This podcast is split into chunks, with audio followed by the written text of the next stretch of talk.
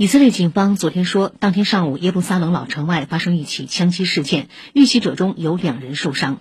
这是东耶路撒冷连续两天发生枪击事件。二十七号晚当地一处犹太人定居点发生枪击事件造成至少七人死亡三人受伤。目前以色列警方已下令要求全国警力提高警备等级。